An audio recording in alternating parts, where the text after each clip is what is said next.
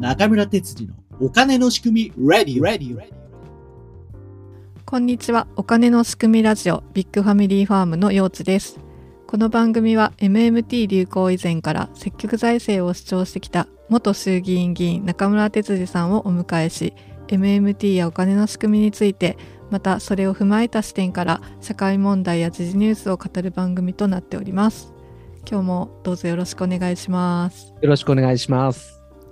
今日はちょちょっと前のニュースになるんですがええ11月の末ぐらいですね、うんえっと日経新聞に日銀保有国債に含み損は8749億円異次元緩和下で初めてっていうタイトルの記事が出ましてはい。まあちょっとツイッターでもだ大大喜利大会みたいになってたんですがこれ何かというとですねもう日銀が金融緩和でたくさん、あの民間銀行が持ってた国債を買い取ったわけですよね。そうですね。はい。でその持ってる国債があのまあ持ってるんで関係ないんですけど値下がりしてるっていうことですかね。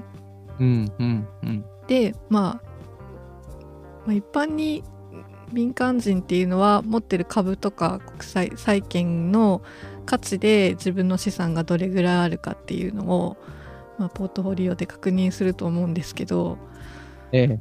それを日銀もですね日銀が今大量に持ってる国債が値下がりしてるからうんやばいじゃないかみたいなうんうんいよいよ債務超過で日銀が破綻するんじゃないかみた いな大騒ぎしてる方もいらっしゃるんでこれはどうなんでしょうかとういうんうん。お話なんですが、なるほど。そうですね。まず含み損っていうのは何かっていう言葉のまああの説明からいるかなと思うんですね。はいあの含み損っていうのはまあ時価で評価されるような資産を自分が持ってた場合、うんうん買った値段に対して今の時価が下がってる場合ですね。はいその下がっている部分に関しては損失が生まれているわけなんですけれども、うん現実化しているわけじゃなくて、はいあのまあ、潜在的ににです、まあ隠れた損であると。だから今その含み損が出てる時にその財産を例えば持ってる株とか債券を売ったら損するよっていう状態ですよね。そういうことです、そういうことです。うんうん。そういう状態のことを含み損って言います。はいだからそうすると、まあ、満期まで持ってたら含み損にならないんですよね。 そうですよね。満期まで持ってた元元本が必ず返ってきますので、はい。だからまあ日本銀行はまあ国債を満期まで持つのが普通ですからうん。まあまああの、まあ、金融政策で今度その金利を上げるっていう時とかですねはいはい。まあそういう時に売り出すということはないことはないわけですけれどもうん。基本的に今のように大量に買って買ってる国債っていうのは、まあ、満期まで持ちますもん満期まで持ちますからですね、うん。ううんん。国民依存がげあの現れてくるってことはありえないです。そうですよね。うん、何を言ってるんだろうって、もう そうそう本当に不思議だったんですけど。仮にですよ、はい。国民依存が現れて債務超過になるような状況が生まれたとして、はい。それで何か意味があるのかって話 です。次に、次に問題があるのはですね。そうですね。で、普通の会社とか個人で含み損とかがあったら問題なんじゃないかとか、債務超過になったら問題なんじゃないかと言われるのは、うん。自分が払わなくちゃいけない義務、はい。それを債務とか負債とか言いますけれども、はい。この自分が払わないといけない義務を支払えないからうん。果たせなくなるとき、うんうん。これを債務不履行と言います。そうですよね。この債務不履行になったときに、まあ、強制的に自分の持ってる資産を処分させられたりして、うん経済活動ができなくなる、活動ができなくなる、うん。このことを破綻と言います。うん。 ということはですね、支払われなけ、支払えなければっていうそうですよわけね。ですね。はい。とそれじゃあ日本日本銀行は払えなくなるってことがあり得るのかっていうことです。そうなんですよ。うんうん。日本銀行は債務超過になっても払えるん ですよ。いくら債務超過になっても払えるんです。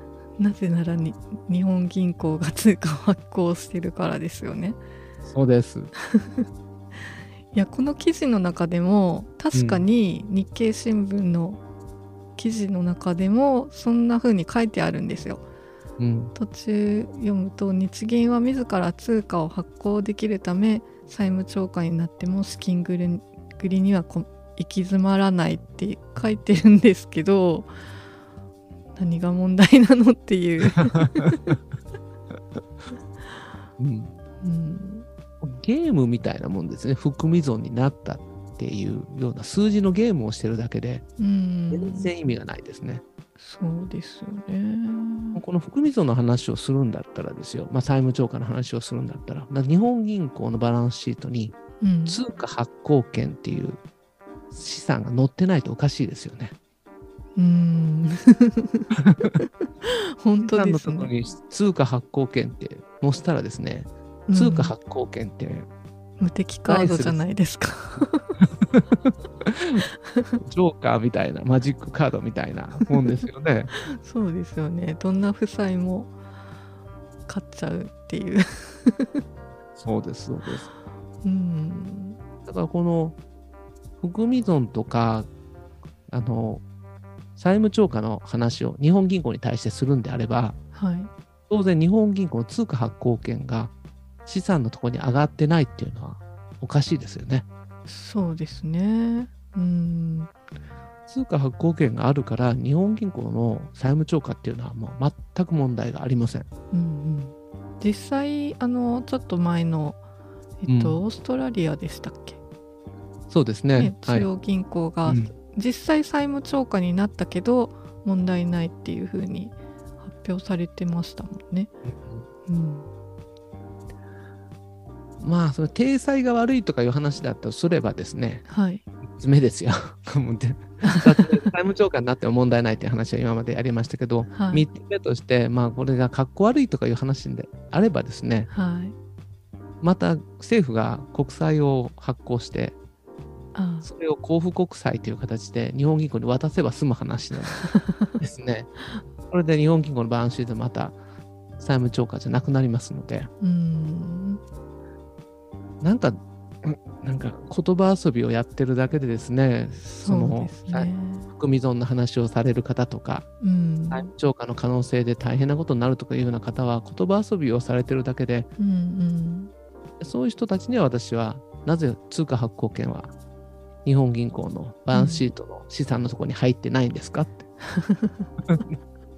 うん、なるほど。それで理解ししていただけたらいいんですけどね。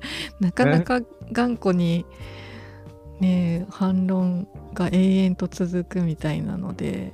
うんなかなかこう一まあ家計と同じように考えちゃうからそういう風なやばやばいっていう債務超過はやばいっていう頭になるんでしょうけどうん、そうですね。うん、通貨は誰が発行しているのか、うん、それはどういう権限に基づくのか。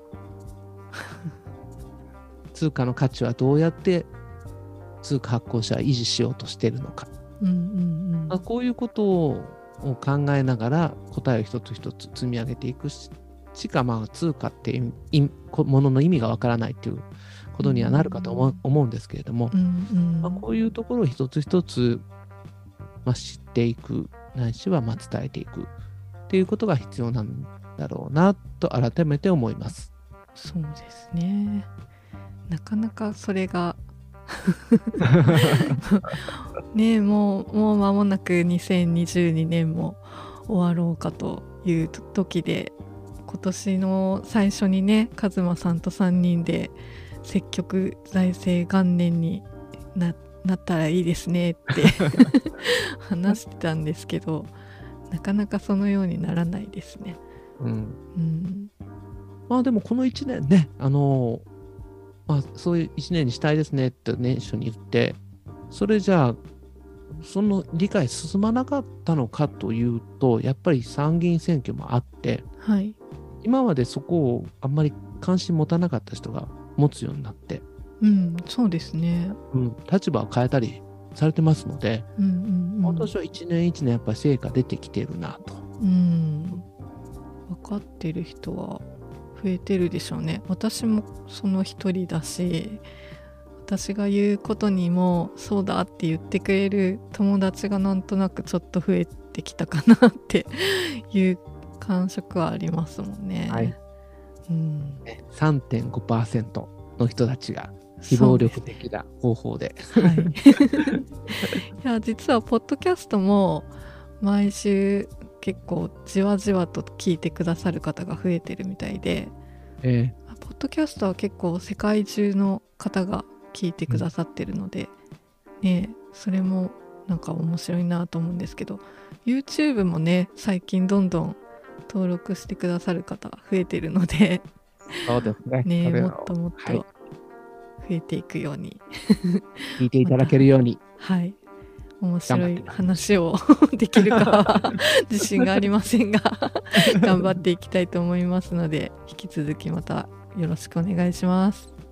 よろしくお願いします。はい、ではまた来週来週はお正月ですね、うん何か特別なことがあるかわかりません がまたよろしくお願いします最後までご視聴ありがとうございました感想やご意見ご質問こんなテーマで話してほしいというリクエストなどお便り専用フォームを概要欄に載せていますのでそちらからお寄せください毎月お金の仕組み Zoom 勉強会を開催しています参加は無料ですどなたでもお気軽にご参加くださいスケジュールは中村哲司さんのツイッターでツイートしております。ぜひフォローもよろしくお願いします。Apple Podcast や Spotify で視聴されている方は番組のフォローもぜひよろしくお願いします。ツイッターなどで番組を広めていただくのも大歓迎です。では次回をお楽しみに。